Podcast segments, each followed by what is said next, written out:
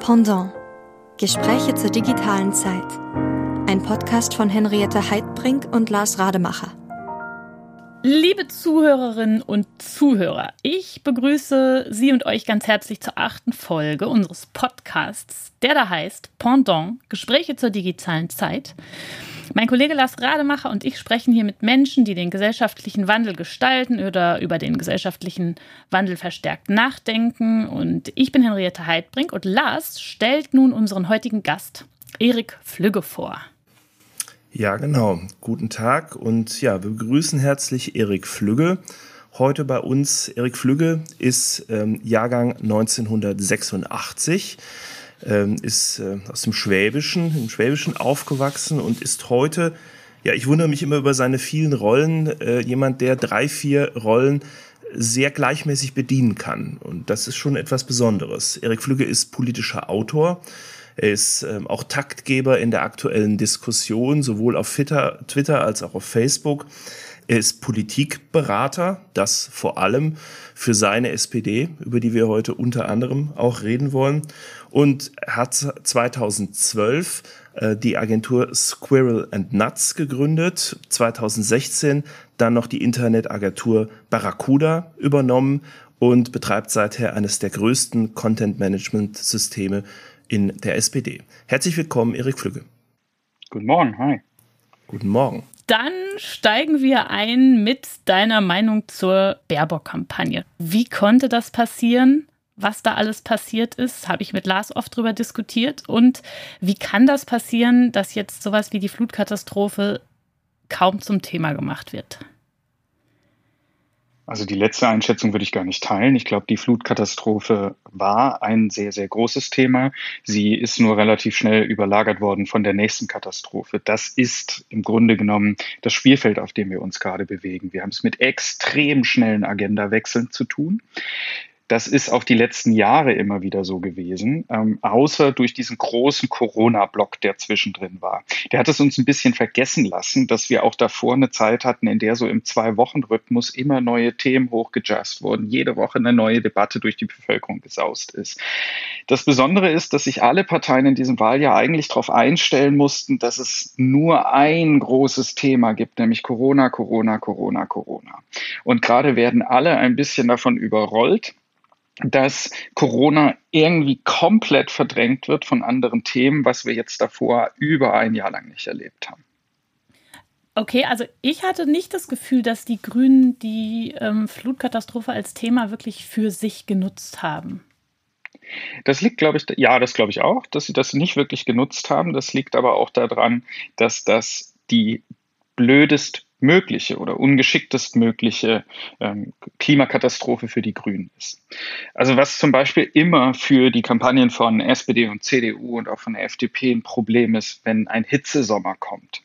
Weil Hitze und Klimawandel und Klimaerwärmung mental natürlich total nah beieinander liegen. Also wenn ich mir überlege, was ist eine globale Erderwärmung, dann denke ich, es wird heiß. Wenn ich jetzt hier aus dem Fenster gucke, es ist ein weißer, wolkenbehangener Himmel. Es regnet schon diesen gesamten verdammten Sommer. Es ist kalt.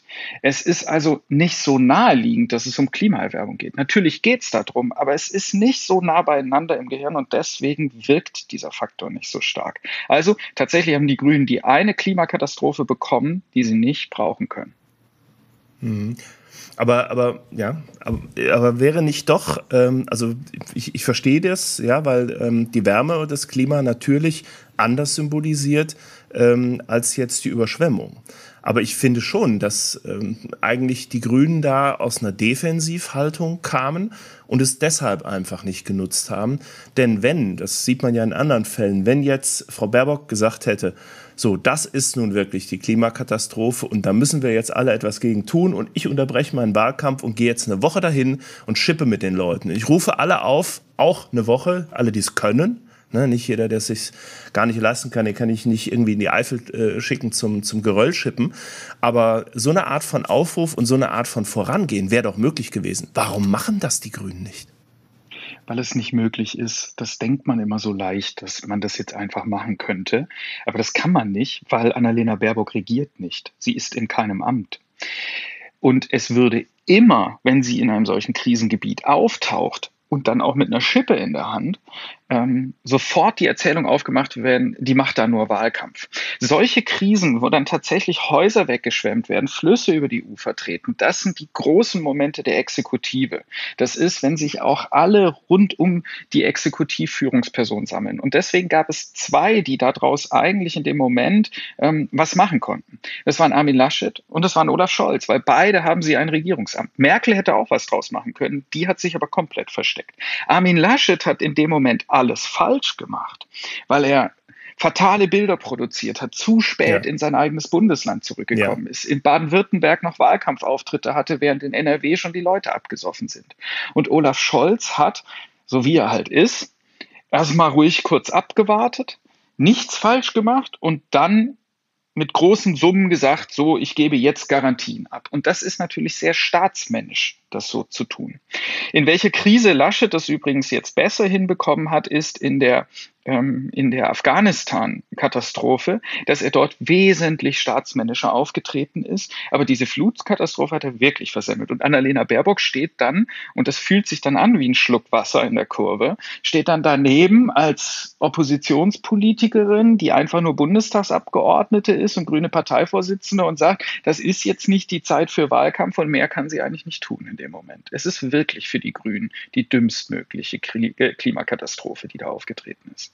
Okay, und ähm, jetzt mal zum Anfang von Baerbocks Wahlkampf. Wie kann sowas passieren, dass sie da ihren Lebenslauf, dass den nicht jemand anständig vorher prüft und dass es nicht jemanden gibt, der sich auch ihr Buch genauer anschaut? Also die zwei Sachen müssen wir, glaube ich, trennen, weil es sind zwei unterschiedliche Vorgänge. Bei dem Lebenslauf schlicht und ergreifend verpennt. Dieser Lebenslauf stand jahrelang auf einer Webseite, den hat nie jemand moniert. Keiner kam auf die Idee, dass man den monieren könnte. Warum wissen die Grünen das nicht? Weil die Grünen noch nie eine Kanzlerkandidatur gemacht haben. Die hm. wussten das gar nicht, wie das geht. Das war denen aber auch klar, dass sie bestimmte Dinge dabei nicht wissen.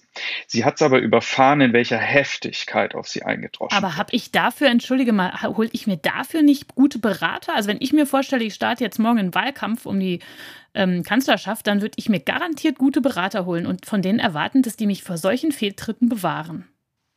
Ich würde das auch tun. Die Grünen haben das offensichtlich in der Form nicht getan. Das würde ich sagen, ist der große Steuerungsfehler, den man gemacht hat. Da ist an Bord niemand, der schon mal oder die schon mal eine Bundestagswahl organisiert hat. Jetzt haben wir aber ein Problem eine solche Person gibt es bei den Grünen nicht, die schon mal eine Kanzlerkandidatur, also Bundestagswahlen haben die schon oft gemacht, aber die schon mal eine Kanzlerkandidatur organisiert haben. Es gibt im gesamten grünen Umfeld eine solche Person nicht. Das heißt, man hätte jemanden rauskaufen müssen aus den anderen Parteien.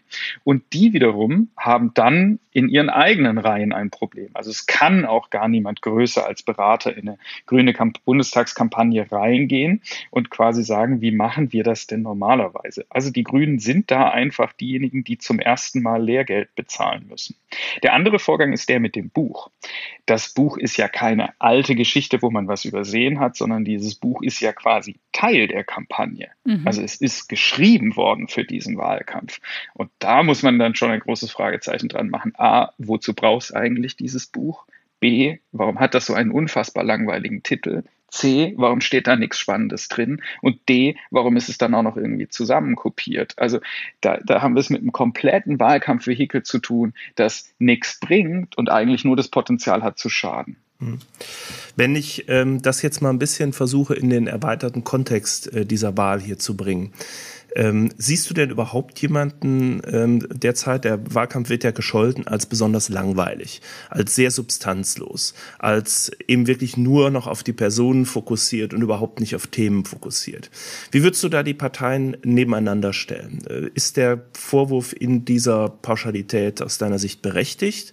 Und warum ist es so schwer, den immer wieder von allen propagierten, aber nie irgendwo erlebten Themenwahlkampf tatsächlich zu erleben. Ich persönlich habe den Eindruck auch, dass Themenwahlkämpfe eigentlich auch in den letzten Jahren nicht so richtig geführt wurden, beziehungsweise dass das Wahlvolk daran sich sowieso nicht so stark orientiert. Also man hat das schon versucht, aber doch auch meistens gemerkt, dass Themen nicht so richtig verfangen.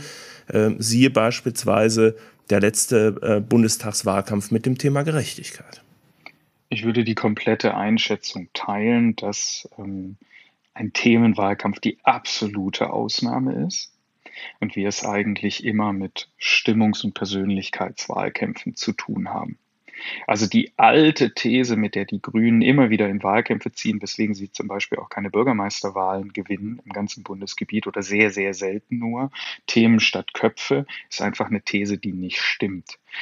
Und ich verstehe auch, dass man immer in dieser Wahlkampfsituation dann als politischer Insider, als politische Insiderin sagt, ach Gott, was ist denn das alles substanzlos? Aber wir beschäftigen uns ja das ganze Jahr mit Politik. Und die meisten anderen Leute tun das halt nicht das ganze Jahr. Die haben ja andere Berufe und die haben auch andere Aufgaben. Und wenn ich jetzt mal ganz pragmatisch bin, in den letzten Wahlkämpfen habe ich schon so einiges über Angela Merkel erfahren. Zum Beispiel, dass sie gerne Kartoffelsuppe kocht und dass sie auch einen ganz ordentlichen Grünkohl macht, wie sehr die Streusel auf dem Kuchen ihrem Mann schmecken und dass er sich aber eigentlich wünscht, dass sie mehr davon auf den Kuchen macht. Das sind tatsächlich Geschichten aus den letzten Wahlkämpfen. Das sind Interviews mit hochseriösen Hauptstadtjournalistinnen und Hauptstadtjournalisten, die diese Ergebnisse gezeitigt haben. In dem Vergleich dazu würde ich nicht sagen, dass dieser Wahlkampf substanzloser ist. Was dieser Wahlkampf anders macht, ist, dass er wesentlich eher verletzender ist, als die Wahlkämpfe in der Vergangenheit waren. Aber auch nur in, aber mhm. auch nur in Summe nicht bezogen auf Einzelne. Der Wahlkampf gegen Martin Schulz, den die CDU geführt hat, wo die auch schon nicht wussten für die kommende Legislaturperiode, was sie eigentlich inhaltlich wollen, was wir diese gesamte Wahlperiode gerade erlebt haben. Die Agenda in der Großen Koalition ist bestimmt worden von der SPD, kaum von der CDU, weil sie kaum Programm hatte, war eine Wahlkampagne bei der man auf Martin Schulz gedroschen hat ohne Ende, mit Vorwürfen, dass der früher mal Alkoholiker war, dass der kein Abi hat und diese ganze Geschichte, die man, äh, die man gegen ihn gefahren hat. Wir haben das gleiche Modell gehabt, da hatte die CDU noch ein bisschen mehr Programm, aber auch nicht mehr viel, gegen Per Steinbrück. Ihr erinnert euch mit, der will ja, ein ja. höheres mhm. Kanzlergehalt, ähm, der hat einen Vortrag in Bochum gehalten, der zu teuer war. Also die gleiche Diffamierungskampagne. Was die Grünen vollkommen unterschätzt haben, ist, dass die CDU das extrem hoch beherrscht. Die beschäftigen sich nur mit den Schwächen des Gegners, hauen drauf, solange bis das Image kaputt ist ähm, und äh, sammeln dann quasi die Scherben ein und sagen, gucken wir, wir sehen seriös aus. Was die CDU unterschätzt hat, ist, dass ihr eigener Spitzenkandidat vollkommen alle Fähigkeiten besitzt, um sein eigenes Image auch zu zertrümmern und nicht nur das der anderen. Und dann steht, und das darf man gar nicht so strategisch begreifen, sondern das ist tatsächlich das Ergebnis der Zertrümmerung von Baerbock durch die CDU und der Selbstzertrümmerung durch Laschet, durch sich selbst. Plötzlich Scholz sehr, sehr strahlend da, obwohl der eigentlich nicht viel mehr gemacht hat, als einfach da zu sein und seriös zu sein. Das ist der aber schon sein Leben lang. Mhm. Jetzt ist diese, ähm, diese rund 20 Prozent, also wir, wir reden jetzt hier Mitte August. Ähm, diese rund 20 Prozent, ähm, auf denen äh, die SPD der Rat ist, die könnten ja jetzt im Endeffekt fast reichen, ähm, um vielleicht doch äh, den Kanzlerkandidaten zu stellen. Äh, ist ja auch, äh, ich glaube, dieser Tage gerade ähm, äh, Güllner befragt worden dazu, der es, glaube ich, ähnlich sieht, dass es ja doch eher an der Schwäche der anderen liegt und nicht an der ähm, Stärke der SPD. Wieso schafft es die SPD nicht, da einen etwas stärkeren Eindruck offensichtlich zu hinterlassen? Warum ist sie darauf angewiesen, dass die anderen so stark äh, in die Defensive geraten? Die ganz ehrliche Antwort ist, ich, habe mich anmoderiert als jemand, der in der SPD ist und in der SPD auch an vielen Stellen Strategie macht. Die ganz ehrliche Antwort ist, wir wissen es nicht ganz genau. Die SPD hat nach, und das ist das Entscheidende, nach Gerhard Schröder ähm, eine Phase gehabt, in der sie ins Chaos gestürzt ist. Weil davor der, der Kanzler Gerhard Schröder und die, das Modell Kanzlerpartei den Laden noch zusammengehalten hat, obwohl man nicht mehr wusste, wo man inhaltlich steht. Das ist ein ähnlicher Zustand, in dem sich die CDU aktuell befindet. Die SPD ist damals mit 34 Prozent aus der Bundestagswahl äh, rausgekommen, hat das Kanzleramt verloren und stürzte danach wirklich in die Orientierungslosigkeit. Diesen Zustand der inhaltlichen Orientierungslosigkeit hat die SPD in einem sehr schweren und auch sehr verlustreichen Prozess über 15 Jahre hinweg überwunden. Also die SPD weiß heute wieder, was sie will. Sie weiß, wofür sie steht. Und sie hat auch eigentlich für die SPD verblüffend hohen inneren Frieden zurzeit. Es ist, es ist so ruhig, wie es schon lange nicht war. Und es war auch sehr lange ruhig, als die Umfragewerte katastrophal waren.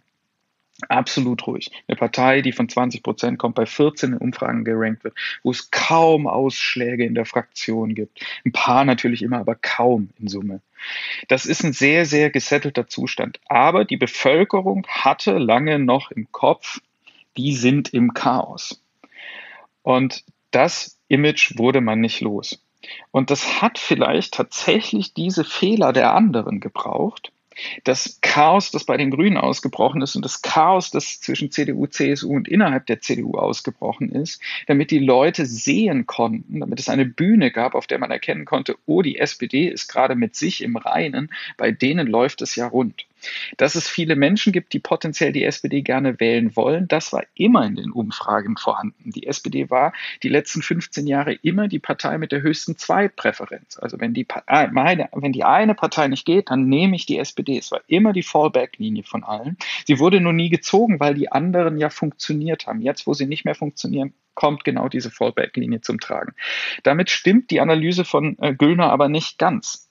Es ist schon auch eigene Stärke, dass man jetzt profitieren kann von der Schwäche der anderen, weil wenn man selber schwach wäre, würde man einfach nicht davon was ziehen können. Mhm, mh, mh. Was ist denn aber jetzt der aktuelle Kern sozusagen der, der SPD-Markte und, und wie, was müsste die SPD jetzt tun, um noch profilierter aufzutreten und, sage ich mal, noch mehr von dem zu profitieren, was ähm, Scholz ihnen ermöglicht? Der Markenkern der SPD zurzeit, der erkennbar von der Bevölkerung abgerufen wird, ist absolute Regierungsfähigkeit. Das ist auch eine Eigenschaft, die die SPD wirklich massiv kultiviert hat in den letzten Jahren. Die SPD ist immer als quasi Wahlverliererin gebeutelt und geschlagen in diese Regierungen eingetreten beim letzten Mal wollte sie es ja auch wirklich nicht, sondern musste dann, weil alle anderen sich als nicht regierungsfähig erwiesen haben. Und hat dann in diesen Regierungen unfassbar viel Programmatik umgesetzt.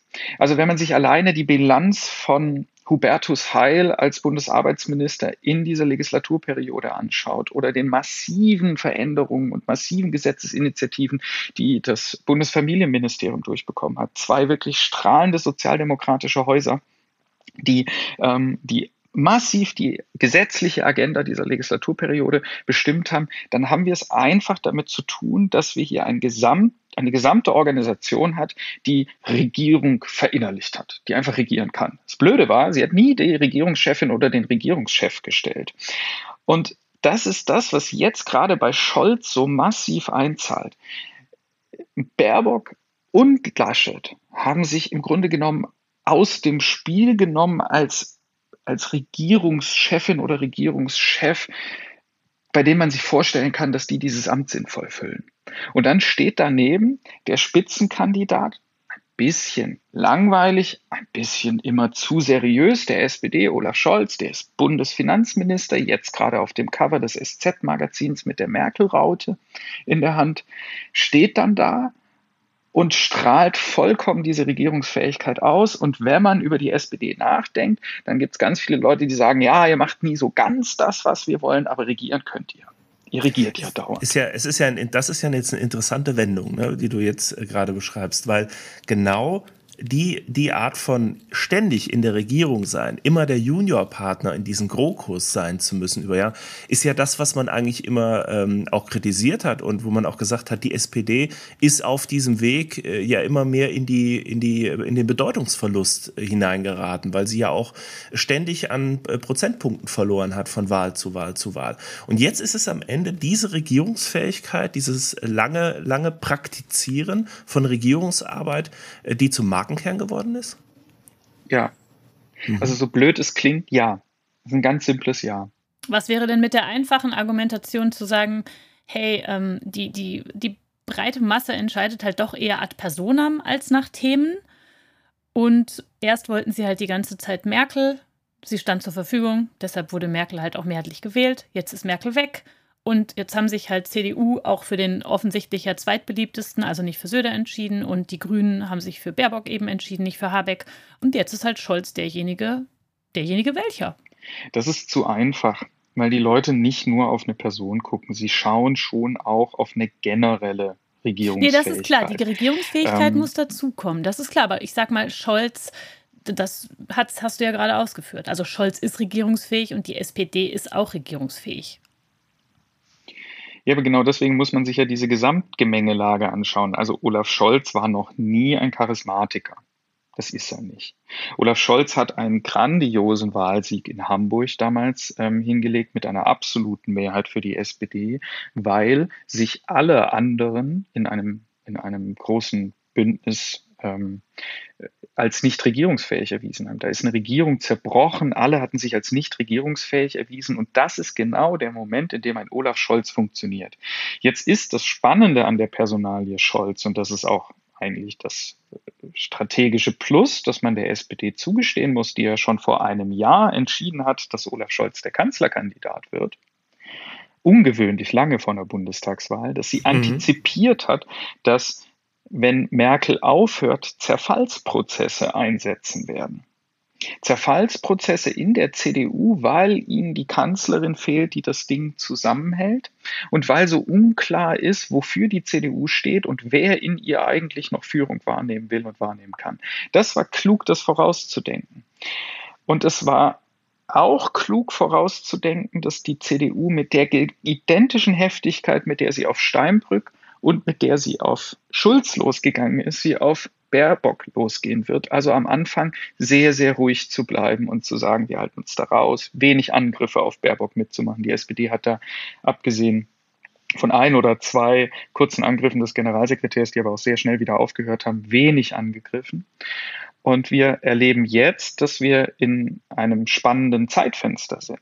Die Wahl hat schon begonnen. Die Briefwahlunterlagen sind gerade ähm, zum Teil schon verschickt, werden gerade noch weiter verschickt. Also es finden gerade schon Stimmabgaben statt. Und jetzt im Hoch zu sein, zählt was. Im März im Hoch zu sein, zählt ja, nichts. Das stimmt. Mhm, mhm, mhm, mhm. Ja, und auch, absolut. Auch da bitte nochmal auf die Choreografie schauen. Also wie, wie gut das aufgegangen ist, dass Scholz, und das ist aus eigener Stärke passiert, diese Geschichte mit der Durchsetzung der globalen Mindeststeuerung kurz vor dem Sommer platzieren konnte, wo er sich auf internationaler Bühne zeigen konnte, wo er auch bewusst nochmal in Washington war. Das ist ein starkes war. Ding gewesen, ja. absolut. Ja. Und das, also das, mhm. das mhm. war halt und ist, also das ist ja Realpolitik, das hat ja stattgefunden. Ja, ja. Das ist kein Plakat, ja, ja. auf dem draufsteht, mhm. regierungsfähig, das sondern das ist das Zeigen mhm. von Regierungsfähigkeit zu einem Zeitpunkt, wo gerade alle anderen verdeutlicht haben, dass sie diese Regierungsfähigkeit nicht so entwickelt haben. Ja, ich glaube, da hat er auch, Entschuldigung, da hat er auch äh, die politischen Beobachter äh, wirklich auch ein bisschen äh, überrascht, ne? weil ich, ich habe nie so viel positive Berichterstattung wie auch über dieses Treffen in Venedig und so ähm, in den letzten Jahren gesehen.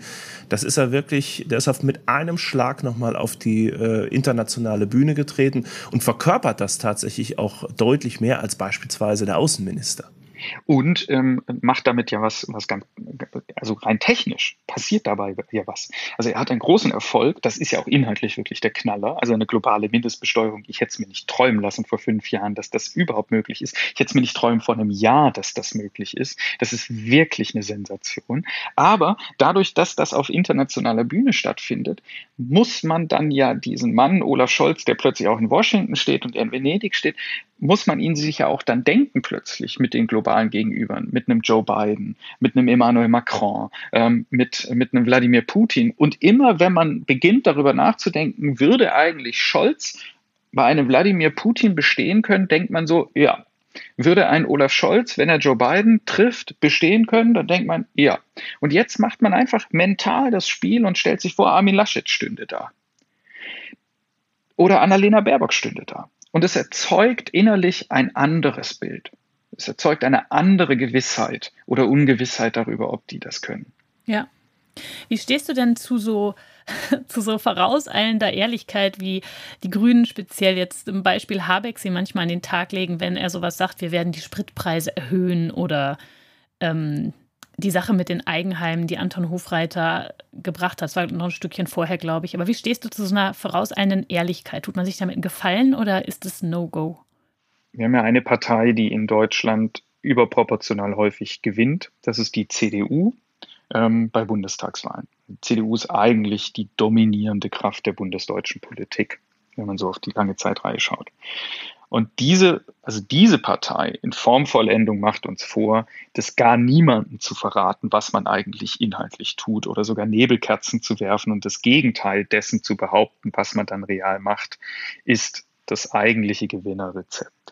Linke Parteien, das betrifft gleichermaßen die Linke wie die SPD, wie die Grünen, ähm, tendieren dazu, ähm, eine Ehrlichkeit in der Programmatik an den Tag zu legen und zu sagen, das wollen wir und diese Personengruppe wollen wir beispielsweise mehr besteuern oder mehr belasten oder da wollen wir was verbieten oder verhindern.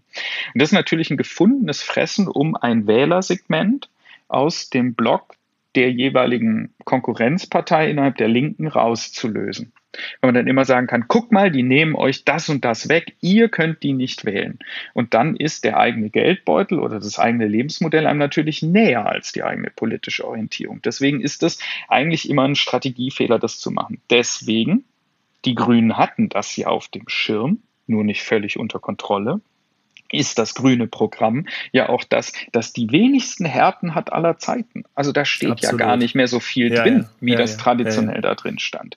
Ähm, Baerbock und Habeck haben ja jetzt über zwei Jahre hinweg die, die Strategie der Schwammigkeit verfolgt. Also es war mhm. ja wie ein Pudding, den man nirgendwo an die Wand nageln kann, was die eigentlich wollen. Und dann gibt es nur diese wenigen Momente, Anton Hofreiter, der das mit mhm. den Eigenheimen sagt, oder die Frage des Spritpreises, nur diese ganz wenigen Momente, wo dann mal was rauskommt. Ich glaube aber nicht, dass darüber die grüne Kampagne ähm, zugrunde gegangen ist. Klammer auf, ganz zugrunde ist sie nicht. Die Grünen liegen gerade in Umfragen je nach Institut zwischen 19 und 17 Prozent. Das ist eine Verdoppelung im Verhältnis zum letzten Mal. Das ist schon ziemlich sensationell, ja, wo die Grünen ja. stehen. Absolut. Ja, ja. Tempolimit 130 hat. Ähm, das hat aber eine Mehrheitsfähigkeit in der Bevölkerung. Da muss man sich keine Sorgen machen. Das ist wirklich, das ist äh, eine große stimmt. Mehrheitsfähigkeit und alle, die das nicht wollen, sammeln sich eigentlich schon strukturell in der FDP.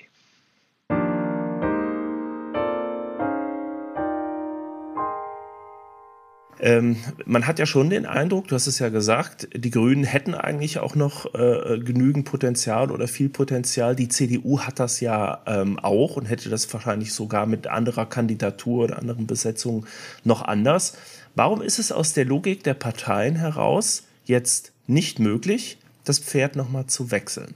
Weil ich glaube, wenn man jetzt sagen würde, die Spitzenkandidaten hießen ab übernächster Woche Habeck und Söder, dann ähm, könnte diese Truppe, wenn sie auch noch sich äh, auf eine Koalition einstellen lassen oder einstellen würden, könnten die wahrscheinlich mit ziemlich haushoher Mehrheit gewinnen. Warum ist so ein Wechsel nicht möglich zu so einem Zeitpunkt?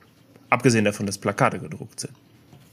Ja, unerheblich. Plakate kann man auch neu drucken. Also ich rechne auch fix damit, dass die CDU noch Panikreaktionen bekommen wird, wenn man in den letzten Minuten massiv äh, sich überschulden wird, mhm. weil man denkt, man könnte es jetzt noch irgendwie mit großflächigen Was ja, also da sind wir uns ja einig. in der FAZ ja, da sind wir uns ja einig. Das ist totaler Schwachsinn. So. Das ist völlig rausgeschmissenes Geld. Ja, aber, aber es passiert, ja, ja. Es passiert, passiert in solchen Panikreaktionen dann am Ende und jedes Mal, mhm. genau, und aber das kann man dann auch nicht verhindern und dann äh, steht da irgendwie schreiend ein Parteivorsitzender in der, in der Zentrale und sagt, das wird jetzt gemacht und dann trägt man irgendwie 20 Jahre diese fünf Minuten ähm, Desaster auf, äh, als Schulden wieder als Partei mühselig ab und es lähmt einen auf lange Zeit. Also somit rechne ich, dass es noch passiert. Also im Grunde genommen könnte man noch wechseln mhm. und dann ähm, neue Plakate drucken und dann ist es so. Man müsste es noch nicht mal plakatieren. Also ehrlich gesagt, der Laschet hängt ja nirgendwo. Ja. Den hat ja keine Aufgabe. Ja, ich habe ihn, ich hab ihn heute mal gesehen Die, in Aschaffenburg. Da, da hängt er also wirklich so überlebensgroß, diese dicken Riesensachen, die man so an den Straßenrand stellt. Ja, die werden direkt gestellt von der, ja, die werden von der Parteizentrale aufgestellt. da, das ist also quasi direkt die Entscheidung von Laschet, wo die stehen und wo er da drauf ist. Aber das Entscheidende ist, die Plakate, die so an der Laterne ja, ja. Mhm. Ähm, in DIN A0 oder DIN A1, da, die kaufen quasi die Ortsvereine von der Parteizentrale ab. Also da entscheiden die selber, was drauf ist. Und an denen kann man immer merken, was die Leute vor Ort gerne plakatieren und was nicht. Und also zumindest hier in Köln. Ich habe noch nirgendwo an, an der Laterne einen Armin Ob, gesehen. Wirklich obwohl nirgendwo. du wirklich im Bundesland wohnst, das er seit vielen Jahren regiert. Da, ja, genau. Mhm. Da hängt Hubert Aiwanger hier in der Stadt häufiger als Armin Laschet. Das ist völlig absurd. ähm, der, für alle, die nicht wissen, wer Hubert Aiwanger ist, der Spitzenkandidat der Freien Wähler, ähm, Freien Wähler mhm. und stellvertretender Ministerpräsident Bayern. von Bayern, mhm. was man in Köln auch nicht plakatieren kann. Aber jetzt nochmal zurück. Warum kann man nicht wechseln im, im Rennen? Genau. zwei ganz unterschiedliche, ähm, unterschiedliche Antworten für die Grünen und für äh, die CDU. Bei den Grünen ist es, glaube ich, ganz einfach so, dass man, dass man das wirklich ideologisch mhm. gar nicht könnte. Mhm. Sehe ich auch so. Wir ja. ersetzen die gescheiterte Frau, Frau kurz vor der Wahl durch einen Mann und der gewinnt. Das wäre, mhm. ähm, ja damit der gewinnt, ja. ja. ob der dann gewinnt, ja. weiß man gar nicht, damit der gewinnt. Das wäre ja, das wäre ja das komplette Antinarrativ zu allem, was absolut. Ist. Mhm. Also das wäre, das wäre ein Bruch mit der kompletten mhm. mhm. Parteiidentität, mit der Parteigeschichte, mit der Grundnarration von Frauen können alles. Also das ist so, das halte ich für absolut ausgeschlossen. Also halt das auch, das oder anders gesprochen, da könnte den ja. Grünen auch ernsthaft was wegbrechen. Ja wenn die das täten. Also das weiß gar nicht, ob das ein Gewinner ist. Die könnten äh, destabilisiert werden dadurch komplett als Partei. Ich glaube auch, dass die in sich zusammenbrechen könnten. Die Frage bei der CDU-CSU, die ist nochmal ein bisschen anders gelagert, weil da haben wir es mit zwei Parteien zu tun. Und im Laschet-Umfeld gab es zwei wir kennen uns ja alle in der Politikberatung, gab es zwei Erzählungen, die immer um die Laschet-Kandidatur drumherum eine Rolle gespielt haben. Eigentlich drei. Die erste war, der Laschet muss das machen, damit hier nicht dieses Lager um Merz oder auch Maaßen oder so, also damit nicht die extremeren Teile der CDU sich durchsetzen. Das ist auch das, was man breit in der Presse überall lesen konnte. Das war überall da. Das zweite, ähm, das man immer hatte, war, dass man gesagt hat, die CDU muss den Zugriff haben, nicht die CSU. Wir sind die größere Partei von beiden. Und das Dritte ist, dass man auch die Sorge davor hatte, dass Söder halt einfach jemand ist, der sehr viel krasser Machtstratege ist, als das andere CSU-Vorsitzende vor ihm waren auch mit einem sehr viel globaleren Anspruch. Also wenn man sich mal anschaut, wer so in den letzten zehn Jahren zu Gast war auf der ähm, Fraktionsklausur der CSU, dann waren das Viktor Orban und Sebastian Kurz. Also da gibt es schon auch berechtigte Sorge, was da eigentlich in Bayern sich zusammenbraut, auch wenn Herr Söder immer sehr, sehr nett und sehr, sehr jovial klingt und so. Es gibt Sorge, was die da eigentlich vorhaben.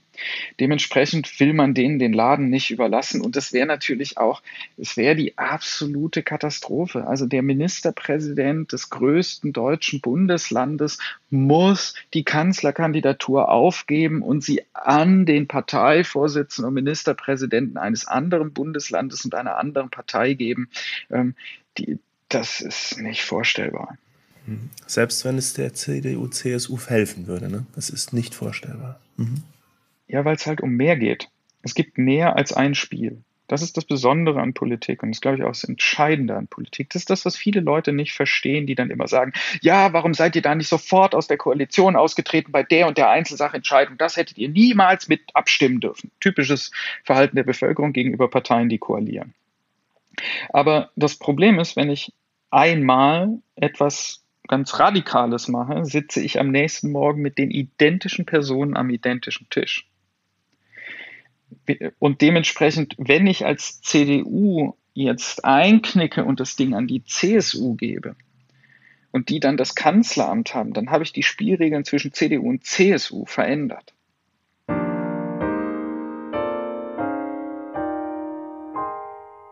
Ja, dann lass uns doch jetzt mal von der sozusagen der Tagesaktualität dieses Wahlkampfs einmal ein bisschen höher gehen und mal überhaupt auf das gucken, was, ähm, was sich gesellschaftlich so verändert hat. Wir haben ähm, jetzt in der Ära Biden ja auf einmal wieder einen viel stärker realpolitisch orientierten Stil in dieser äh, globalen Politik, obwohl ich den Eindruck habe, mit ähm, ja der der Übernahme ähm, dieses Afghanistan-Abzugs erfährt jetzt hier die beiden Regierungen auch das erste Mal so eine richtig große, ähm, ja, sowohl humanitäre als auch geostrategische Niederlage ähm, irgendwie ein.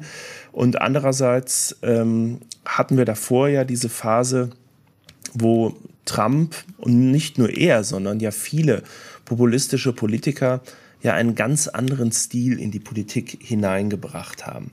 Ähm, ist das ähm, etwas, was, was wir in Deutschland auch spüren? Was hat das insgesamt verändert im, im politischen Diskurs, dass diese ähm, starke populistische Note ähm, doch offensichtlich immer stärker geschäftsfähig geworden ist. Die Dinge, die in anderen Ländern passieren, haben durchaus Einfluss darauf, was hier passiert. Und traditionell sind es eigentlich nicht so viele Länder, die auch den deutschen Diskurs mitprägen. Interessanterweise ist es Österreich zum Teil. Also da sehen wir zum Beispiel, wie von der FPÖ gelernt wurde oder wie jetzt auch die in der CDU Leute auf dieses Konzept Kurz schauen. Ähm, bei den Sozialdemokraten ist es stärker, dass man Richtung äh, Großbritannien und Frankreich schaut, also das Modell Macron nochmal anschaut, damals New Labour kopiert hat ähm, mhm. unter Gerhard Schröder. Also es gibt dieses, wo ist jemand anders erfolgreich in einer Gesellschaft, die irgendeine Ähnlichkeit oder Nähe hat sei es die Größe der Volkswirtschaft oder sei es die Tradition einer bestimmten Partei oder so, und dann macht man Kopiereffekte. Und es gibt die eine Nation, die einfach Strahlkraft auf alle westlichen Demokratien hat, und das sind die USA, weil diese Wahlkämpfe dort einfach so eine unfassbar große Show sind und weil sie so unfassbar große Milliardenbeträge bewegen. Also um das mal einzuordnen, alle Parteien zusammengenommen in Deutschland, wirklich alle zusammengenommen, mit allen Wahlkampfbudgets zusammengeschoben, die kommen so auf 100 Millionen Euro. Alle zusammen, mit allem, was man hier sieht. Ähm, das ist gerade mal so ein bisschen mehr als ein Euro pro Einwohner. In den USA mobilisieren die eine Milliarde. Also das, wir reden über ganz andere Beträge dort. Und das bedeutet halt, dass dass alle Einzelaktionen, die die in den USA machen, alle Dinge, die die tun, wesentlich besser beforscht sind, wesentlich besser evaluiert werden können ähm, und wesentlich besser entwickelt werden können, als das mit diesem viel kleineren Budget hier der Fall ist, weil die USA auch nicht mehr Wählerinnen und Wähler adressieren müssen mit dieser Summe, weil die ja nur die Staaten nehmen, die überhaupt kippen können. Und die anderen, in denen findet ja kein Wahlkampf statt oder kaum, ähm, die, die absolut sicher sind.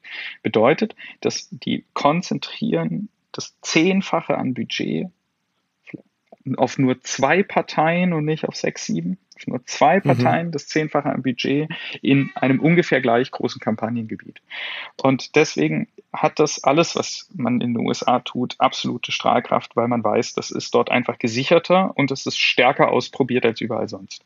Und wenn man diesen Donald Trump sieht, dann merkt man dabei ein paar Dinge. Das erste ist, Anti-Establishment funktioniert zurzeit sehr, sehr gut. Warum? Weil wir in einer komplexer werdenden Welt leben, in der man immer mehr wissen muss, ähm, um überhaupt am Diskurs teilzunehmen und damit Leute aus dem Diskurs rausfliegen. Die können nicht mehr mitreden. Wenn sie nicht mehr mitreden können, werden sie wütend und wenn man die plötzlich einsammelt und sagt, ihr könnt mitreden, weil ihr habt recht, dann kann ich die binden. Und dieses Wählerpotenzial ist in Deutschland auch nicht so klein, ähm, sogar relativ groß von Menschen, die man damit einsammeln könnte. Wir haben bis jetzt keine Partei, die, ähm, die generell so in der Mitte der Gesellschaft verankert ist, dass sie dieses Potenzial ausschöpfen könnte, weil die, die AfD schöpft das zum Teil ab als populistischer Akteur, aber sie hat natürlich immer ähm, immer dieses Limit, dass sehr, sehr viele Menschen in der Bevölkerung wissen, das ist eine extremistische Partei, die wollen wir nicht, ähm, die, die halten wir nicht für gut und deswegen nehmen wir die generell nicht. Richtig kritisch wird es, wenn, wie in den USA, in einer etablierten alten Traditionspartei genau dieses Verhalten plötzlich auftritt, wo also quasi die Partei nicht unwählbar ist, aber genau diese Strategie angewandt wird. Das ist das, was bei Donald Trump passiert ist und der es damit geschafft hat, glaube ich, die, ähm, die Grand Old Party, die Republikaner zu einem mindestens fragwürdigen Akteur zu machen, wenn nicht sogar zu einem antidemokratischen Akteur. Und wir haben, und das können wir beobachten, wir haben in Deutschland auch Teile der Konservativen, nicht die Mehrheit der Konservativen, Teile der Konservativen, die ähm, da drin durchaus das Heil für sich sehen und sagen, also in die Richtung schaue ich mal, vielleicht könnte ich ja dieser Donald Trump sein. Und das sind einzelne Gliederungen und einzelne Verbände innerhalb der CDU oder CSU. Gibt es denn also in der Hinsicht dann tatsächlich von, von Trump irgendetwas zu lernen? Also vielleicht auch über die Politik hinaus. Äh, also was, wäre das? Donald Trump hat eine Strategie, die würde ich Winning the Day nennen. Und Winning the Day hieß früher, du musst an dem Tag die Zustimmung für deine Position gewonnen haben. Winning the Day wurde irgendwann in der Wahlkampfstrategie natürlich abgelöst aus, was bringt dir das, wenn du den taktischen Sieg an dem Tag hast, dass die Leute sagen, ah, gute Forderung, ähm, aber du am Ende die Schlacht verlierst. Ähm, das wäre zum Beispiel Martin Schulz hat mal wirklich den Tag gewonnen für vier Wochen, aber am Ende hat Angela Merkel das Spiel gewonnen. Donald Trump hat dieses Winning the Day verändert zu ähm, sei der Tag. Also Donald Trump war eine komplette Legislaturperiode lang und auch davor einen kompletten Wahlkampf lang jeden Tag die News. Jeden Tag. Das muss, es, muss einem, es muss einem erstmal vier Jahre lang so viel Scheiße einfallen, dass man immer noch mal jemanden empören kann. Also es ist wirklich unfassbar, wie man das hinbekommen kann. Und wie, also wie absolut limitlos und hemmungslos man sein muss, um es jahrelang zu schaffen, der Tag zu sein. Ähm, wenn wir das jetzt einfach mal vergleichen mit diesen ersten Monaten Joe Biden, also der kam jetzt nicht so häufig im Fernsehen vor. Der war jetzt nicht jeden Tag da, weil der halt einfach so vor sich hin regiert. Das ist halt nicht so spannend. Donald Trump war jeden verdammten Tag eine Empörungswelle, war jeden Tag irgendwie entsetzlich, war jeden Tag irgendwie da. Und es erschafft eine Welt, in der es nur noch Donald Trump gibt. Also es gab ja niemanden außer ihm es ist so, wenn man Glück hatte, konnte man sich irgendwie die Namen dieser Oppositionsführer dann mal so nach Monaten merken, wie die wohl heißen. Ähm, wie hießen die Kabinettsmitglieder von Donald Trump? Kriegt ihr die zusammen? Nee, das jetzt ist nur interessant, wenn er gerade wieder einen rausgeschmissen hatte. Ja, aber dann waren die ja weg. Und wenn wir ja, das ja, jetzt genau, einfach mal, da, wenn wir das jetzt einfach mal vergleichen mit so Namen, die wir aus den, aus den äh, Administrationen davor kennen, von Dick Cheney oder auch Hillary Clinton oder ähm, diesen, also ne, die ganzen Außenminister, die man immer kannte. Ähm, bei Donald Trump fällt es einem dann doch schwer, auch nur irgendwie das Außenministerium auch nur zu benennen, wer das war, weil der jeden Tag der Tag war. Und das wiederum kann man sich angucken, dass das Leute sehen und, glaube ich, auch mit Faszination beobachten. Eine Person, die das für mich am stärksten verkörpert in Deutschland ist Hans-Georg Maaßen. Hans-Georg Maaßen ist eigentlich niemand, wenn man es mal ganz formal nimmt. Der hat kein Mandat, hat keine Funktion, er tritt irgendwo in Thüringen an, wofür wir uns normalerweise niemals interessieren, wer irgendwo in Thüringen antritt für den Deutschen Bundestag. Und er schafft es beständig mit Provokation und der dazugehörigen Empörung Thema mindestens mal alle paar Wochen zu sein. Donald Trump hat das perfektioniert, der hat es wirklich geschafft, das jeden Tag zu sein. Soweit ist in Deutschland noch niemand. Naja, hat aber dafür auch alle Kosten, die man sich irgendwie vorstellen kann, in Kauf genommen. Ne? Man kann ja geradezu, also als hätte er quasi jeden Tag den nächsten äh, Skandal auch gesucht. Ne? Mit, mit allen Kosten, ja. die da irgendwie möglich sind. Also bis nach Afghanistan. Das sind ja auch Folgen seiner Politik, die wir jetzt gerade hier erleben alle Kosten, übrigens auch für sich selbst. Das ist das, das ist das, was wirklich das Radikalste an Donald Absolut. Trump ist. Also es hat ihn ja auch zum Teil mit ruiniert. Es hat ihn in Anklage gebracht. Ähm, es hat ihm Amtsenthebungsverfahren eingebracht. Und trotzdem wusste Donald Trump, dass Being the Day sei der Tag ähm, sein absolutes Gewinnerding war. Mhm. Und deswegen ist auch diese Twitter-Sperre so hoch relevant. Mhm. Keine Ahnung, ob die gerichtlich halten kann in den USA auf Dauer, ähm, weil die ja die Freedom of Speech wirklich ganz weit oben haben in ihrem Verfassungsranking. Ähm, aber seit der Twitter nicht mehr hat, ist ihm das zentrale Mittel, um den, der Tag zu sein, ja. genommen. Das wäre übrigens bei den Top-Kandidaten für Empörung in Deutschland, also Hans-Georg Maaßen, die am stärksten eine solche Strategie der populistischen Polarisierung gerade zurzeit beherrscht, würde ich sagen. Ähm, das heißt nicht, dass, dass der gleichzusetzen ist mit Donald Trump, das heißt nur, dass der dieses Modell am stärksten wahrscheinlich beherrscht. Dem würde auch gewaltig was fehlen, wenn er keinen Twitter-Account mehr hätte, weil dort er den Kosmos findet von schneller Empörung. Also dieses Medium als Einzelmedium viel stärker als Facebook das kann, ist schon geeignet, genau das zu ja. befördern. Mhm. Ja. ja, da wollte ich eh gerade drauf auf die Digitalisierungsthemen, äh, weil das ja auch tatsächlich eine ähm, ne, ne, Bedingung für dieses Winning the Day gewesen ist, also diese Medien zu haben. Jetzt haben wir ähm, in Deutschland, glaube ich, wenig vergleichbare Akteure, die, die so agieren, beziehungsweise die so starken Widerhall finden. Ähm, du hast jetzt Hans-Georg Maaßen genannt.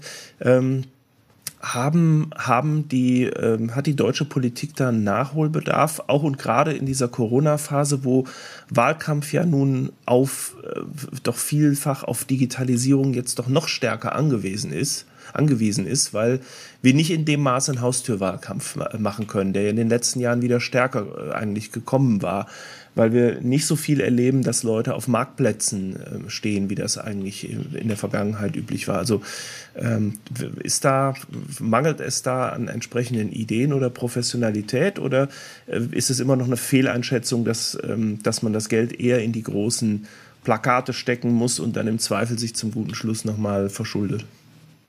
Also nach allem, was es so an Forschung gibt, die ich kenne, ist mein Beruf, mich damit zu beschäftigen. Also ich kenne, glaube ich, einiges. Es ist ziemlich eindeutig, dass für den Wechsel einer politischen Position physischer Kontakt, sei das durch ein gedrucktes Produkt im Briefkasten, sei das durch Artikel in Zeitungen ähm, oder sei das auch durch, ähm, durch Infostände, Werbeplakate und so weiter, wichtiger ist als Online-Kontakt für den Wechsel. Die Binnenmobilisierung, also die Leute, die eigentlich für einen entschieden sind, aber noch aufgerufen werden müssen oder Motivation brauchen, das wiederum ist online sehr gut darstellbar. Ähm, weil offensichtlich das Physische andere Zugänge körperlicher auf einen Menschen einwirkt, als es anderes tut. Also das, die stärkste, die stärkste Chance, jemanden dazu zu kriegen, seine Position zu wechseln, ist tatsächlich ein reales Gespräch zwischen Leuten. Ja, das wollte ich gerade sagen. Das relevant ist doch eigentlich die Anschlusskommunikation, ne? nicht das Medium. Ich glaube, das ist irgendwo, Karl Rudolf Korte schreibt das immer wieder, dass eigentlich, wenn ich mit meiner Peer Group rede, und in dem Gespräch für mich äh, irgendwelche interessanten Argumente kommen, dann bin ich eigentlich auch bereit, meine eigene Position anzupassen oder auch irgendwas zu wechseln an, an Haltung. Das ja, aber das wäre doch wahrscheinlich digital genauso gut initiierbar. Also so eine Anschlusskommunikation. Ne? Das kann ich nicht, ich kann es nicht vollumfänglich beurteilen. Nach der, nach der Datenlage, die ich vorliegen habe, ist das online nicht so gut darstellbar.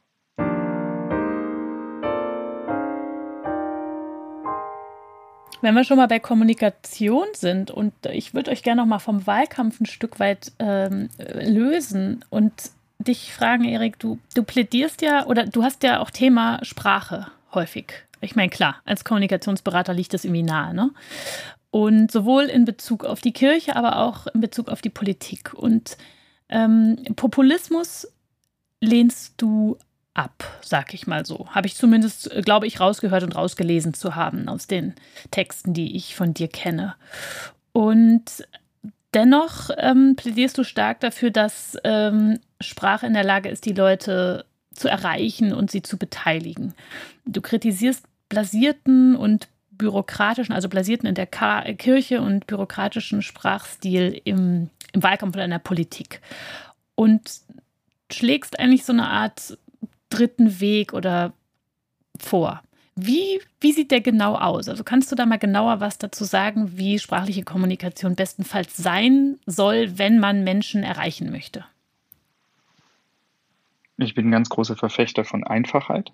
Ich will, dass die Dinge einfach sind. Die Dinge oder die Sprache? Das heißt nicht, dass die Sprache, dass wir, nein, also dass wir die, über komplexe Phänomene einfach ja. mhm. sprechen. Ich mache das mal an einem ganz wunderbaren Beispiel für mich. Also, irgendwann tauchte im politischen Berlin in Diskussionen immer häufiger das Schlagwort der Interoperabilität auf. Und ich dachte mir, was zur Hölle soll das eigentlich sein? Und irgendwann nahm ich mir so einen Politiker beiseite, einen äh, Abgeordneten, und sagte, jetzt mal, was ist Interoperabilität?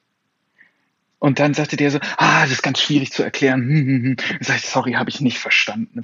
Was ist das? Und dann sagt er so, ah, ich mach's mal ganz einfach für dich. Ähm, eigentlich wollen wir, dass wenn du bei äh, WhatsApp bist und du willst nicht den Facebook Messenger nutzen und jemand anders nutzt den Facebook Messenger und will nicht bei WhatsApp sein, dass du von dem einen Messenger an den anderen schreiben kannst, so wie du auch aus dem einen Handynetz das andere Handynetz anrufen kannst. Und das wollt ihr an die Bevölkerung kriegen mit dem Wort Interoperabilität? Und diese Geschichte ist doch ganz wunderbar. Also du kannst aus dem einen Netz ein anderes Netz anrufen, du sollst aus dem einen Messenger einen anderen Messenger anschreiben können. Das ist das, was wir wollen. Und ich denke, das ist eine gute Idee. Das finde ich super. Mach das mal. Mach das bitte gesetzlich, dafür bin ich. Das finde ich richtig, richtig stark als Gedanken. Damit ich nicht ständig mit irgendjemandem klären muss, ob der auf Threema oder Signal oder WhatsApp ist und so, sondern dass wir einfach miteinander über diese Messenger ähm, Grenzen hinweg interagieren können. Aber de facto ist Verkomplizierung eine, eine Abgrenzung von anderen Teilen der Gesellschaft. Das, Elite, das ist Elitenhabit. Und der ist nicht gut für die, für die Integrationsfähigkeit einer Demokratie. Und wir sind uns auch einig darüber, dass es wahrscheinlich häufig gar nicht oder dass dieses Ziel nicht alle haben. Nicht alle wollen Verständigung und Verständlichkeit, sondern oft geht es um strategische Ausgrenzung. Ja, genau. Also äh, oft geht es einfach darum, ähm, jemand anderem zu sagen, ähm, ich genau. bin hier der Experte und du hast hier nichts mitzureden. Ähm, und da mache ich es besonders kompliziert. Also vielleicht kennt, äh, kennt ihr oder vielleicht kennen auch viele der Hörerinnen und Hörer dieses grandiose ähm, Video über das Bündnerfleisch vom Schweizer äh, Finanzminister. Also der hatte quasi, der hatte quasi so eine Vorlage, die er im Parlament vorlesen musste und bekam wirklich bei jeder Zeile einen neuen Lachkrampf und fing schon seine Rede an mit, ich freue freue mich schon die ganze Woche, Ihnen das vortragen zu dürfen. Und hat dann so ein Bürokratenkauderwelsch davor gelesen. Und dieser Bürokratenkauderwelsch, der hat mehrere Eigenschaften. Die erste Eigenschaft ist, er ist total lieblos. Also jemand hat sich überhaupt keine Mühe gemacht, verstanden zu werden.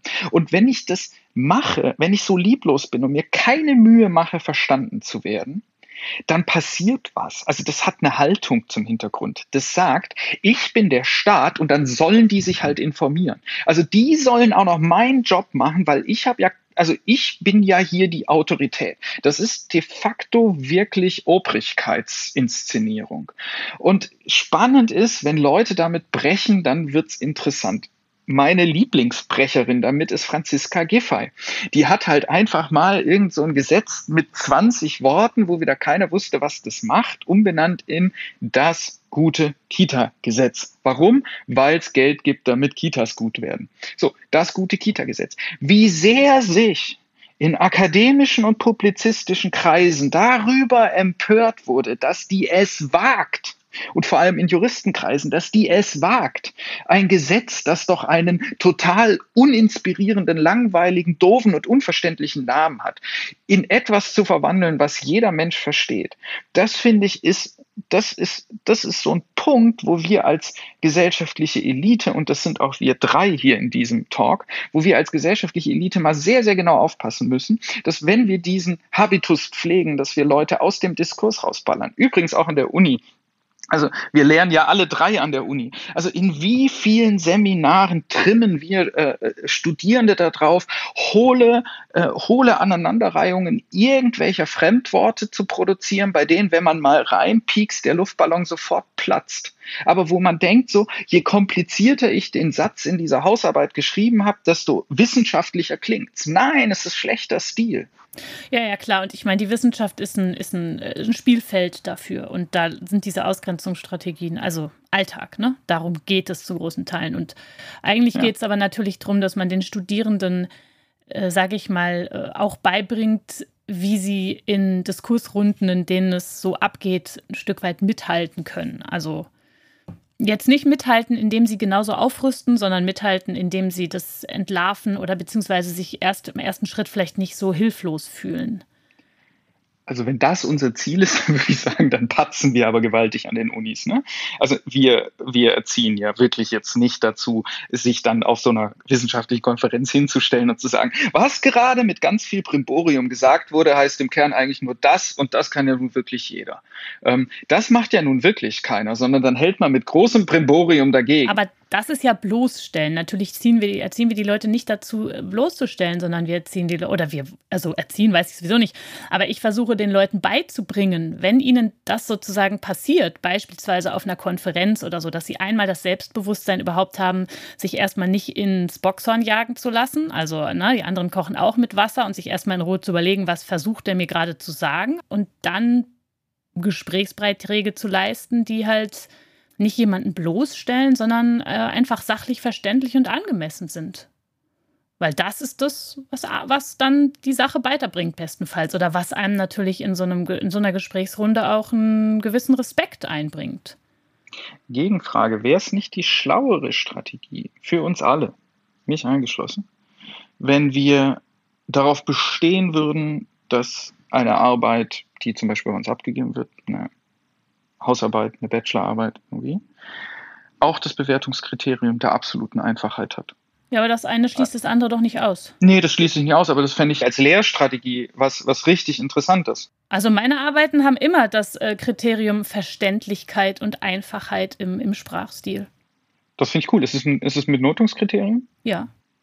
Das finde find ich ziemlich cool. Nein, ich, ist kein Vorwurf, das ist eine ernsthafte Frage. Ich finde es sehr, sehr cool. Also ich finde es auch als Strategie sehr, sehr cool, das transparent zu machen und zu sagen, ähm, äh, die, also ich werde, äh, ich lege eine Skala von Kompliziertheit an, zum Beispiel von 1 bis 10 und ähm, du kannst bis zu 10 Punkte haben für absolute Einfachheit, weil am Ende meistens die also substanzhaltigeres rauskommt. Also wer Richtig. das Geschwafel weglässt, der muss halt einen Punkt haben. Genau, der muss Klarheit haben. Ja. Na, und der Punkt ist, wenn ich Komplexität wirklich erklären möchte, also ja, oder durch meine Erklärung reduzieren möchte, egal, wenn ich komplexe Sachen erklären möchte, dann muss ich eigentlich sprachlich einfach sein, sonst gelingt es mir nämlich nicht oder in den allermeisten Fällen nicht.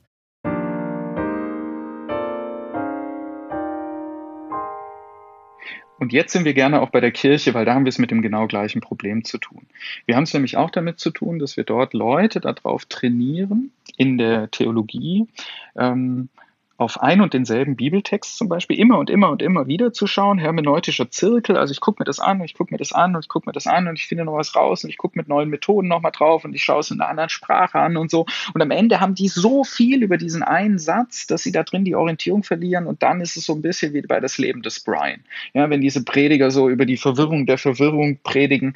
Ähm, und auch da gilt eigentlich, dass das Bewertungskriterium mit sein müsste die absolute Einfachheit. Aber wenn man Theologentexte liest, mein Lieblingstheologe ist Wolfhard Pannenberg, was das angeht, wenn man so Theologentexte liest, dann scheint mir doch das Bewertungskriterium sein, die banalsten Dinge möglichst kompliziert auszudrücken.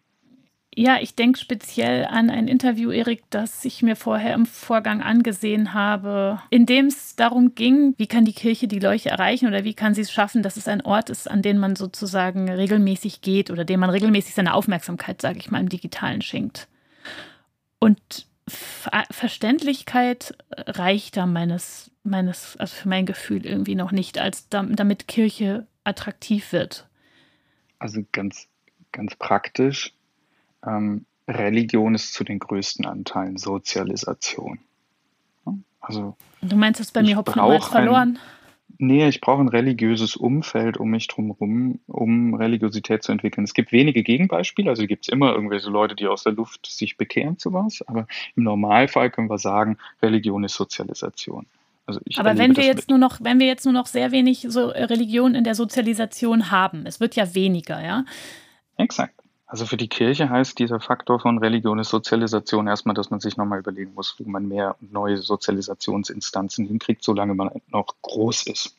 Ja, also beispielsweise, man sagt so, anknüpfen an den Religionsunterricht sorgen wir dafür, dass diese Jugendlichen, die alle noch in den Rallye-Unterricht gehen, sind ja noch relativ viele, auf der Wegstrecke auch ähm, immer wieder ähm, auf Ausfahrten gehen, die dann wirklich an spirituelle Orte kommen, wo man das nochmal erleben kann, diese Religiosität. Wir brauchen viel stärker ähm, in der öffentlichen Wahrnehmung Botschafterinnen und Botschafter, die sagen, ich glaube, damit Religiosität sich fortsetzt und wenn ich die nicht mehr im direkten persönlichen Umfeld von Leuten habe, im Sinne von Sozialisation, dann muss ich sie eben medial produzieren und medial verbreiten.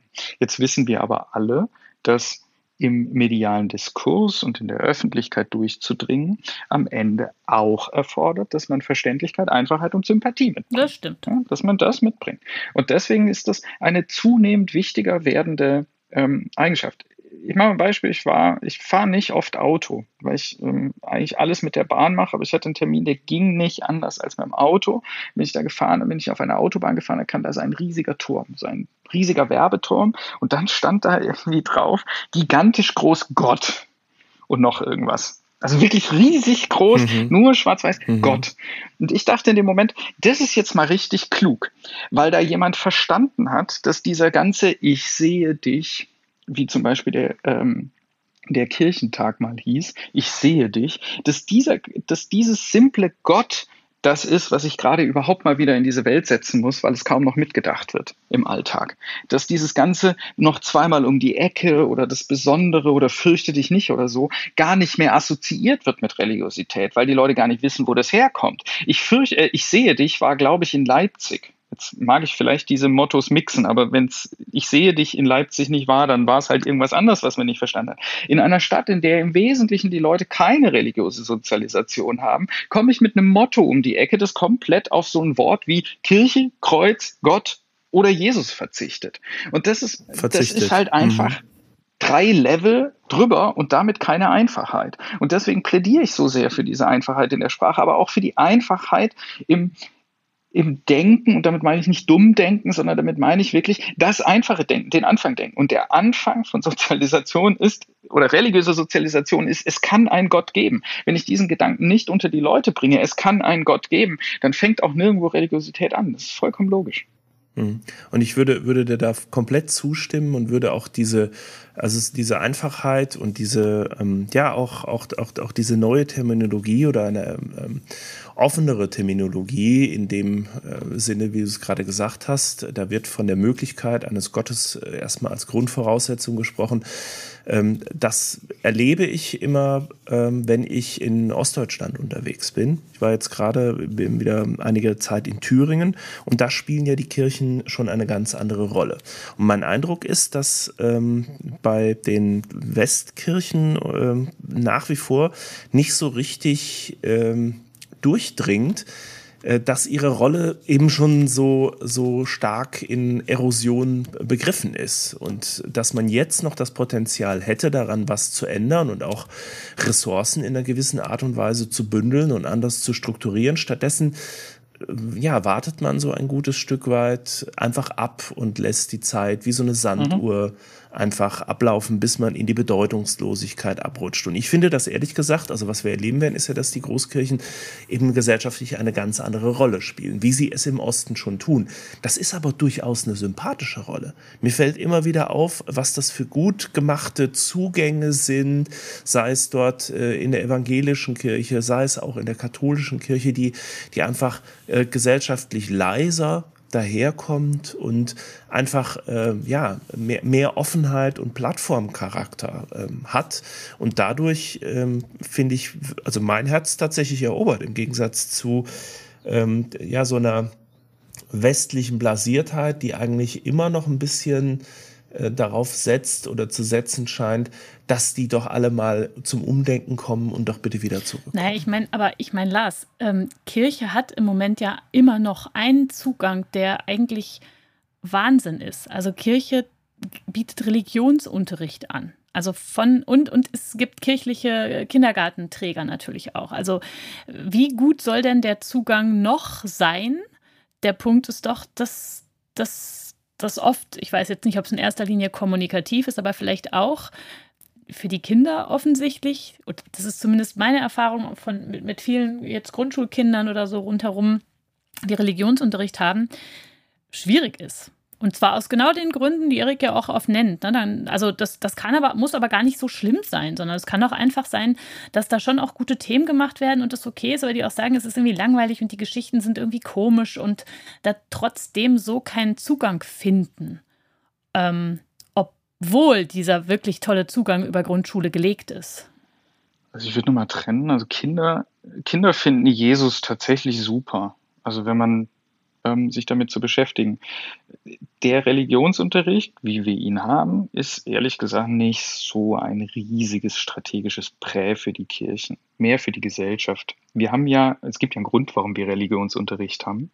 Der Grund ist, weil wir nicht wollen, dass religiöse Gemeinschaften ähm, völlig unkontrollierte eigene Religionsschulen am Samstag oder Sonntag betreiben, wo Eltern ihre Kinder hinschicken und wir so gar nicht wissen, was da unterrichtet wird und das auch jeder wissenschaftlichen Reflexion entzogen ist.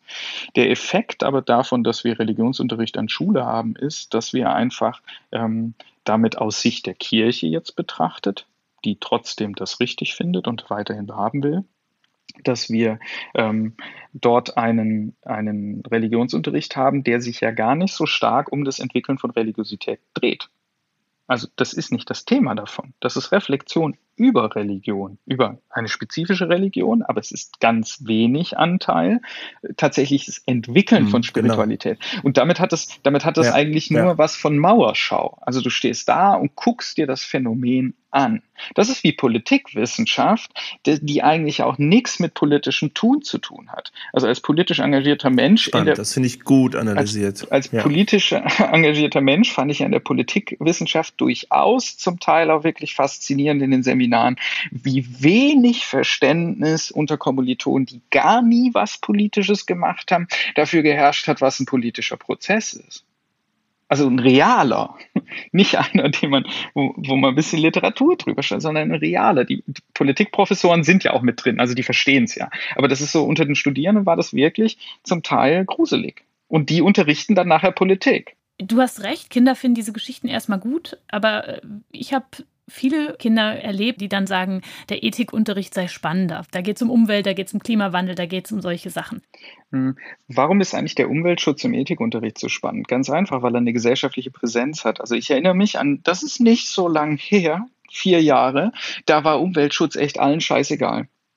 Also gesamtgesellschaftlich betrachtet. Wirklich, es war egal. Ja. Aber Kinder haben immer einen starken Bezug zu Umwelt und Tieren und auch äh, so Umweltschutzthemen. Ja, weil sie sich dafür interessieren und weil es um sie drumherum ist. Aber zum Beispiel Teenager, das war echt vollkommen ja, Wurst. Das, das war auch in der Gesamtbevölkerung Wurst. Mittlerweile, ja. wenn man Teenies befragt, ist Klimaschutz voll das krasse Thema. Warum?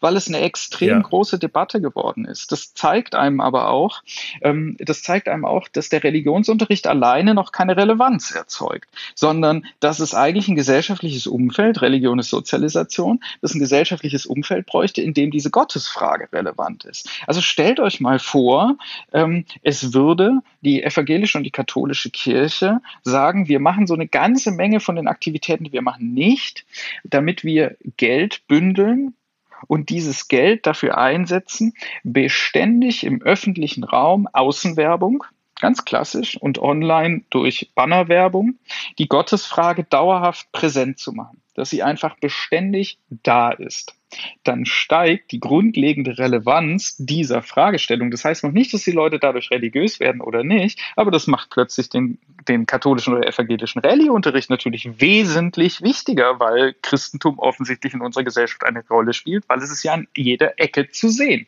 Es ist ja präsent. Ja. Und dann ja, beginne ja. ich, mich damit auseinanderzusetzen, ob vielleicht meine spirituellen Gefühle, die ich authentisch selber entwickelt habe, vielleicht da richtig aufgehoben sind und gehe dann ran.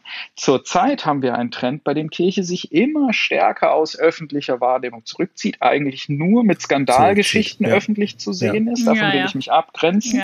Aber generell religiöses Leben sich auch hinter Mauern zurückzieht. Das ist auch das Phänomen Ostdeutschland. Man geht in kleine Gemeinschaften rein, in denen man untereinander sehr gut Community lebt, aber nach draußen halt nicht so stark wirkt. Und dieser Rückzug wiederum bedingt, dass dann halt eben auch weniger Leute ihre spirituellen religiösen Gefühle assoziieren mit einer Kirchlichkeit. Aber was ist das Ziel? Ich meine, nehmen wir mal an, du erhöhst die Relevanz durch Out of Home, ja? Gerne. Was ist dann der nächste Schritt oder was ist dein Ziel damit? knallhart, das Ziel einer Kirche ist, dass Leute sich zu ihr bekennen. Also das, das ist das Grundprinzip, das ist sogar der Grundauftrag. Also das ist so, geht hin und verkündet das Evangelium, also so und sorgt dafür, dass die Leute sich bekehren. Das ist der Job, den Kirchen haben, den kann man doof finden. Man kann sagen, ja, also das glaube ich nicht oder kann sagen, das ist, ich erkenne da drin keinen Wert. Das ist die Aufgabe, die eine Kirche hat. Genauso wie man bei Daimler jetzt sagen kann, die, was ist die Aufgabe? Die Aufgabe von diesem Betrieb ist es, Autos zu bauen und dazu kriegen, dass Leute Auto fahren. Kann ich sagen, Autofahren finde ich eigentlich nicht gut, eigentlich sollten alle Fahrrad fahren. Nichtsdestotrotz ist es die Aufgabe von Daimler dafür zu sorgen, dass Leute Auto fahren. Deswegen, was macht Daimler? Sie machen Werbung dafür, Auto zu fahren. Und es ist doch auch eine völlig logische Konsequenz, dass wenn eine Kirche nur die muss es ja für sich glauben. Wenn eine Kirche für sich glaubt, dass sie diesen Auftrag hat und dass der Auftrag richtig und wichtig ist, unabhängig davon, was die anderen glauben, dann muss sie doch Strategien verfolgen, mit denen sie dieses Ziel, Menschen bekennen sich zu dieser Kirche, tatsächlich erreicht. Weil diese Kirchen, die christlichen Kirchen tatsächlich glauben, die sind davon überzeugt, egal wie alle anderen das finden, dass sie den Menschen etwas Gutes tun, wenn die sich zu ihnen bekennen bei den Katholiken in aller Radikalität, weil das heilsrelevant, also relevant für das Leben nach dem Tod ist. Das ist deren Überzeugung. Du musst die nicht glauben, du musst die nicht teilen. Aber das ist die Überzeugung des Katholizismus. Und deswegen ist es aus Sicht des Katholizismus völlig unabhängig von der Frage von gesellschaftlichem Zusammenhalt eine relevante Frage, wie kriege ich Leute dazu, dass sie sich zu dieser Kirche bekennen. Hm. Ja, das ist im Prinzip äh, ja auch die Missionsidee letzten Endes, ne? die sich darin dann ausdrückt, Leute zu gewinnen für diese Idee.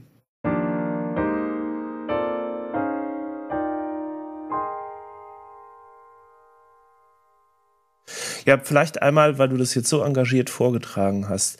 Ähm, du ähm, bist äh, ein großer Helfer und Verfechter der alten Dame SPD. Du setzt dich äh, für die Kirche ein. Du hast auch noch andere Themen. Du setzt dich sehr stark für Kinder ein.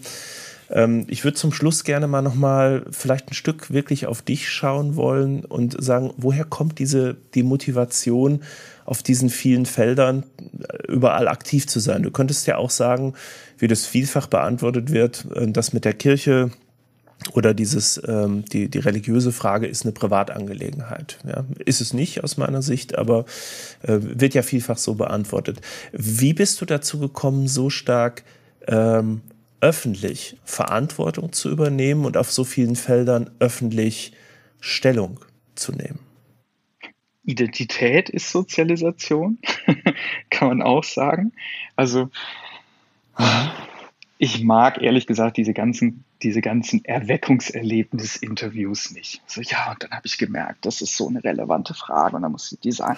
So, ja, das nee, ist, das geht das also, nicht es hin. Ist auch, es ist auch immer, mhm. wenn man das so erzählt, eigentlich, ja. eigentlich eine Riesengeschichte, aber nicht wahr. Ähm, also, Identität ist Sozialisation. Deswegen gibt's lohnt sich bei mir der Blick auf ein paar ähm, Sozialisationsinstanzen. Das erste ist, ähm, ich habe zwei ganz, ganz, ganz wundervolle Eltern, die beide ähm, weder Abi noch Realschulabschluss haben, also beide Volksschulabschluss, relativ alte Eltern. Und ähm, die ihr Leben lang quasi immer ähm, nicht irgendwie zu den akademischen Kreisen irgendwie gehört haben. Wir sind aber immer in die Stadtbibliothek und haben da Bücher ausgeliehen und so. Ähm, und haben, haben auch viel gelesen, ja, aber bei uns zu Hause gab es halt einfach ganz viel von dem nicht, was es bei allen anderen, die auf dem Gymnasium waren, halt zu Hause so gab. Ne? Also so an Gesprächen oder auch an Wissensbeständen oder an äh, Kulturveranstaltungen, die man gegangen ist und so.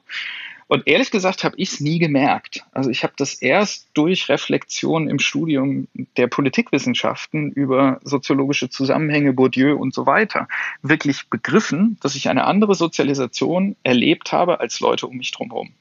Und dabei fiel mir beispielsweise eine Sache auf, ich kann Dinge anders formulieren als Leute um mich drumherum. Und das hat mit dieser Sozialisation zu tun. Ich habe halt mein Leben lang mit Nicht-Akademikern gesprochen, was eine Menge meiner Kommilitonen nie getan haben. Also der Abschluss, den ich habe, den schaffen 10 Prozent derjenigen, die ähm, die gleiche Sozialisation haben wie ich. Also ich habe quasi ein Staatsexamen, also vergleichbar mit dem Master. Da kommen nur 10 Prozent der Arbeiterkinder hin. Und dieses ich bin hier jemand, der eine strukturelle Minderheit ist. Das muss man auch erstmal kapieren. Ich bin hier eine strukturelle Minderheit, aber dieses Minderheitensein hat ein paar Qualitäten, weil die Mehrheit der Bevölkerung hat kein Abi der deutschen Bevölkerung.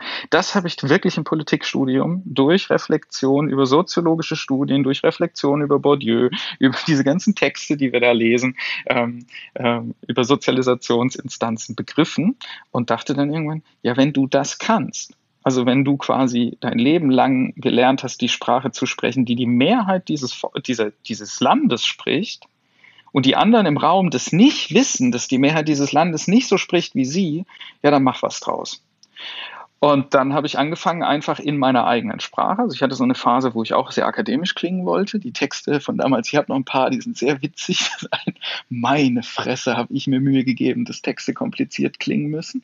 Ähm, dann habe ich den vollen den vollen Turn gemacht und habe angefangen, alles alles einfach, also alles Komplexe in einfachen Worten zu erzählen. Das habe ich in jedem Referat gemacht. Gab manchmal dafür schlechte Noten, weil war nicht akademisch genug. Manchmal gab es sehr gute Noten dafür, weil war ähm, richtig viel Liebe zur Einfachheit. Ähm, also genau die Diskussion, die wir vorhin hatten. Ich habe das getan in Vorträgen die Leute waren total begeistert. Ich fing dann an, das in Interviews zu tun. Ich habe es in meiner ersten Kampagne ähm, äh, gemacht, äh, die ich organisiert habe. Ähm, hat Leute so fasziniert, war so erfolgreich, dass äh, mich jemand gefragt hat, ob wir zusammen eine Firma gründen. Also es ist tatsächlich diese Entscheidung zu verstehen, dass das eigene, eigentliche soziologische, strukturelle Defizit der Kern meiner Stärke ist. Ähm, das war für mich, äh, glaube ich, tatsächlich das Karriererezept. Und in die Geschichte klingt sich nochmal die Kirche ein. Religion ist Sozialisation. Meine Eltern haben mich da halt immer mitgenommen. Und meine ältere Schwester war Ministrantin, also die, die da so im Gottesdienst rumlaufen. Und ich war ihr kleiner Bruder ähm, in der Grundschule. Und ich wollte es natürlich auch unbedingt ähm, machen.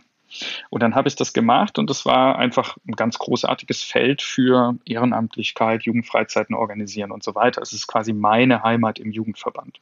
Und dann hatte ich, war ich da raus eine ganze Weile und irgendwann fing ich an, eben auch über die Einfachheit von Sprachlichkeit in der Kirche zu schreiben. Also genau wieder die gleiche Story zu sagen, naja, da sind auch von denen, die predigen, eine ganze Menge Leute, die gar nicht wissen, wie die Mehrheit in diesem Land spricht. Und das empfehle ich, ich nehme an, fast alle Hörerinnen und Hörer dieses Podcasts sind Menschen mit Abi. Ich empfehle euch einfach mal zu googeln mhm. die Zahl, wie viel Prozent der Deutschen haben Abitur. Und ihr werdet mit offenem Mund davor sitzen, wie wenig das sind. Ja, ja, klar. Dieser Podcast ist tatsächlich elitär. Ist ja okay. Wir dürfen ja auch mal reden und anderen dürfen an der Uni sein, ja. Ja, ja, das ist ja, das äh, ficht uns ja hier nicht an. Das ist ja sozusagen Programm und. Ähm Na, es ficht uns auf einer anderen Ebene an. Beziehungsweise ähm, mich ficht es in Bezug auf den Podcast nicht an, weil das wussten wir vorher, dass wir das Konzept nur so machen können und wir bemühen uns trotzdem um Verständlichkeit, aber manchmal ist es sehr schwer möglich, was man manchen Folgen halt auch anmerkt. Aber in der Hochschularbeit ficht es einen natürlich jeden Tag an, weil da geht es ja genau um das, was du sozusagen beschreibst. Und das, denke ich, ist eine Mission, die, ähm, die Lars und ich äh, durchaus absolut auch teilen. Zu sagen, ähm, gerade an Hochschulen landen viel mehr Studierende, die aus nicht akademischen Haushalten kommen, weil sie sich vielleicht an die Universitäten gar nicht erst getraut haben oder weil das da mehr, also praxisnäher ist und so weiter. Und das ist eine Klientel, die man einfach wunderbar dort ähm, äh, aufnehmen kann und ihnen dann sozusagen die, die, die Spiele, das, also akademische Spiele transparent machen kann, damit sie da möglichst äh, mithalten können oder sich davon nicht ins Boxhorn jagen lassen. Da sind wir wieder da, wo wir vorhin auch waren.